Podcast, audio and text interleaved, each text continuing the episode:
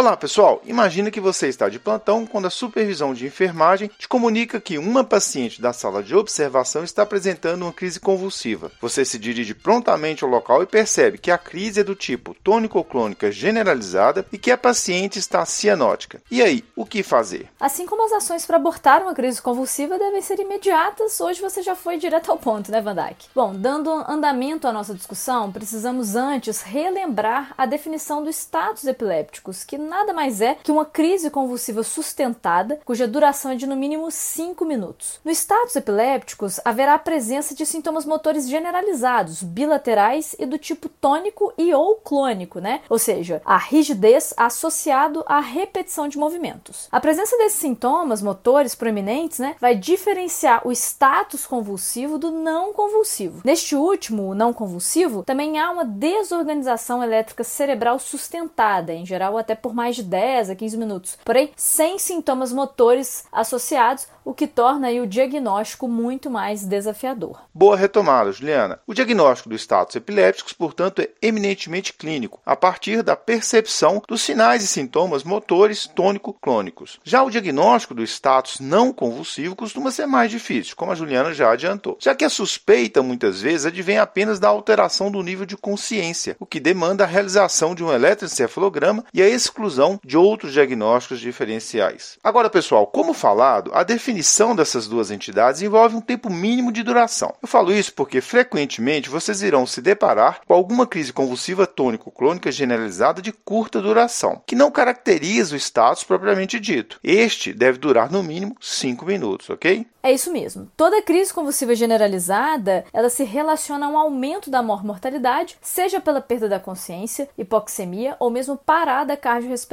E nesse sentido, quanto mais tempo durar a crise, maior o risco de lesão neuronal. Ou seja, o status obviamente terá um prognóstico pior comparado a uma crise convulsiva isolada. E é por conta disso que hoje nós focaremos a nossa discussão no manejo do status epilépticos, ok, pessoal? Até porque, pessoal, muitas vezes, quando a crise convulsiva é efêmera, de curta duração, frequentemente nem há necessidade de abortá-la com a administração de medicamentos injetáveis, não é mesmo? Esta, felizmente, inclusive é a situação mais comum. Exatamente, Van Dijk. Já que você tocou no assunto, qual a medicação de escolha para abortar, ou seja, para interromper uma crise convulsiva tônico-clônica generalizada? Juliana, não é bem uma medicação, mas sim uma classe de medicamentos que são os benzodiazepínicos. Os mais estudados para este contexto são lorazepam, midazolam e diazepam. Os benzodiazepínicos são utilizados para abortar a crise de forma imediata e são considerados seguros e eficazes nesse contexto. No caso de status epiléticos, eles devem ser administrados o mais rapidamente possível, já que a morbimortalidade dessa condição é proporcional à duração do status, conforme nós já comentamos. Isso. E para evitar as recorrências da crise, pessoal, iremos lançar mão dos anticonvulsivantes propriamente ditos. Nós já vamos falar deles. Vandak, ainda sobre os benzodiazepínicos, há algum de preferência? Acredito que a maior parte das unidades de saúde dispõe do diazepam. Ele realmente é o melhor? Então, Juliano, o diazepam acaba sendo muito disponível, mais disponível do que os outros em nosso meio, em decorrência do seu custo e estabilidade por longos períodos quando estocado em temperatura ambiente. Do ponto de vista da sua eficácia ou da eficácia dessas drogas, os três, diazepam, midazolam e lorazepam, eles abortam a crise rapidamente comparado a placebo. Mas o diazepam, por ser mais lipofílico, ele atravessa a barreira hematocefálica facilmente e atua em questão de segundos quando comparado ao lorazepam, cujo pico de ação leva às vezes 1 a 2 minutos. Por outro lado, a meia-vida do diazepam é bem mais curta, entre 20 e 30 minutos, exatamente pela deposição dessa droga no tecido adiposo. No fim das contas, o que guia a escolha acaba sendo muito a disposição disponibilidade da medicação do centro de saúde, além da via de administração disponível. Idealmente, como veremos, a via é endovenosa. Pessoal, a ideia aqui é utilizar uma via que garanta um rápido início de ação capaz aí de abortar a crise. Nesse sentido, as drogas de formulações endovenosas ou, na inviabilidade de um acesso venoso rápido, aquelas de formulação intramuscular, serão as preferenciais. Até porque não custa lembrar que a via oral está totalmente proscrita na vigência de uma crise tônico-clônica pelo risco de aspiração, né, Van Dyke? Exato. Juliana, no caso que você mencionou de não haver acesso venoso viável de imediato, a opção recai sobre o midazolam, que dentre os três benzodiazepínicos citados é o que pode ser administrado por esta via, com boa disponibilidade. Pessoal, talvez muitos de vocês já tenham feito diazepam IM, né? Do ponto de vista técnico, sua formulação é endovenosa e a absorção por via intramuscular é errática, não sendo, portanto, recomendada. Até existe também uma formulação retal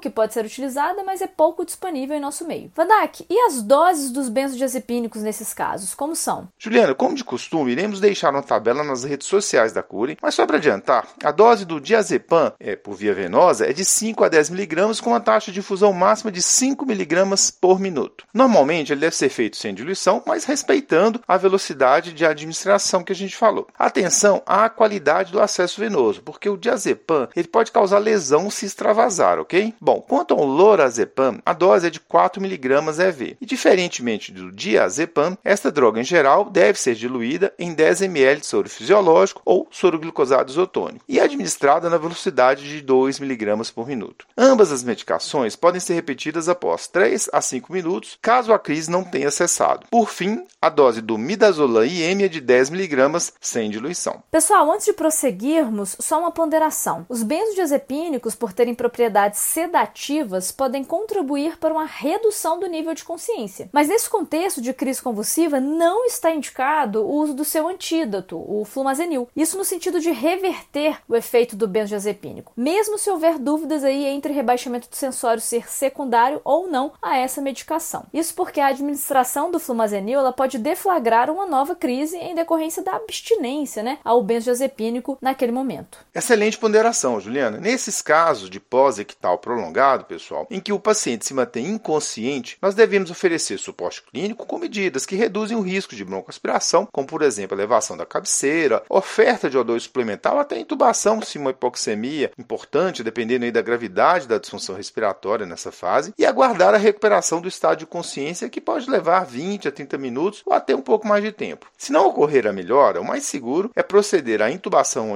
orotraqueal mesmo, aí para proteção de vias aéreas, mesmo que a ocorra poucas horas depois. Vandak, e sobre os anticonvulsivantes? Juliano, o objetivo dos anticonvulsivantes no status epilépticos é o de prevenir a recorrência da crise, ou seja, eles devem ser administrados mesmo que a crise já tenha cessado. Isso porque a taxa de recorrência, sobretudo no caso de status, é bastante elevada. Uma exceção ao uso dos anticonvulsivantes seria numa crise secundária a uma condição pontual e claramente reversível, como por exemplo uma hipoglicemia ou uma síncope convulsiva. Bom, as opções disponíveis são fenitoína, ácido valproico ou levetiracetam. Todas possuem eficácia comprovada e a escolha também irá recair sobre a disponibilidade, custo, familiaridade do profissional com a medicação e o uso prévio dessa medicação pelo paciente. A fenitoína é sem dúvida uma das mais utilizadas na prática para esse contexto. A dose dessa droga é de 20 mg por quilo de peso. Ela deve ser diluída apenas para soro fisiológico. Ela é incompatível com o soro glicosado e ser infundida numa taxa máxima de 50 mg por minuto, já que a infusão mais rápida que isso, ela se relaciona à hipotensão e arritmias cardíacas, ou seja, é importante inclusive a gente fazer monitorização cardíaca quando oferece essa droga. Mandak, até agora não havíamos comentado sobre a monitorização desses pacientes, né? Bom, na vigência de uma crise convulsiva tônico-clônica generalizada, devemos ofertar oxigênio a 100%, devido ao alto risco né, de hipoxemia e agravamento da lesão neuronal. Além disso, monitorização cardíaca é importante, mas claro, os sintomas motores eles podem acabar prejudicando a aferição dos dados vitais. Uma medida que não pode ser esquecida é a aferição da glicemia, pois como já comentamos, é um fator de correção imediata. Caso a glicemia capilar esteja abaixo de 60 mg por decilitro, deveremos corrigir né, imediatamente com glicose hipertônica a 50%. Inclusive, nesse sentido, podemos administrar antes da glicose uma dose de 100 mg de tiamina, caso haja suspeita de deficiência, sobretudo em pacientes desnutridos ou alcoólatras. Cabeceira elevada também é importante